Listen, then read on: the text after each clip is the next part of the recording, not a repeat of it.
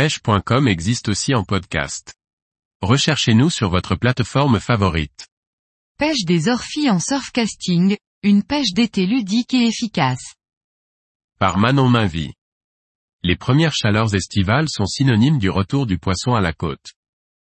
La pêche des orphies en surfcasting est de mise, découvrons ensemble le montage et les appâts à employer pour une pêche pleine de sensations. Ce poisson filiforme est très vivace. Ainsi, traquer une orphie, c'est espérer des touches très vives et franches. Véritable chasseur, il fonce sur votre appât et s'en empare de son long mais très fin bec. Une fois piqué, le combat ne fait que commencer. Il est fréquent que le poisson se défende et tente de se libérer de l'hameçon à l'aide de multiples sauts hors de l'eau. Spectacle garanti. Pour mieux se protéger des gros carnassiers qui les chassent, les orphies se déplacent regroupées en bancs. Ainsi, les prises peuvent rapidement s'enchaîner et c'est une pêche de rapidité qui se met en place.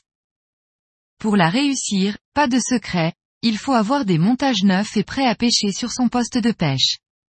Ainsi, vous pouvez changer rapidement entre les lancers, mais aussi remplacer les empiles vrillés à cause de l'agitation de l'orphie. L'orphie évolue en surface, tout juste sous la couche. Il faut concevoir son montage avec le souci de la légèreté. Tout d'abord, on privilégie les montages à deux empiles afin de pouvoir maximiser leur longueur tout en gardant un montage facile à lancer. Afin que nos hameçons remontent en surface, il faut du nylon fin et léger, 35 centièmes en corde ligne et 20 centièmes maximum sur les empiles, de petits hameçons fins, numéro 6 maximum, pour pouvoir passer dans les trois becs de l'orphie. Pour booster la flottabilité de l'empile haute, il est judicieux d'ajouter une petite perle flottante blanche ou bleue pailletée juste derrière l'hameçon. Il existe plusieurs types d'appâts pouvant tenter leur fille tels que les vernéréides rouges, gravettes, demi-dures, mais aussi des morceaux de poisson tels que le maquereau ou la sardine. Dans tous les cas, la clé est la quantité d'appât et la présentation de ceux-ci. Rappelez-vous que le maître mot est la légèreté alors on ne surcharge pas son nèche.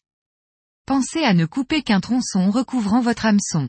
En outre, si les orphies se trouvent à bonne distance, mieux vaut pêcher avec des morceaux de poisson élastiqués à l'hameçon pour que vous puissiez charger votre canne au lancer sans craindre que les appâts s'arrachent. Pour une pêche de bordure, vous pouvez opter pour les verres et dans ce cas, un ou deux verres, demi-durs, convient très bien. Vous voilà prêt à traquer les aiguillettes depuis le bord des plages.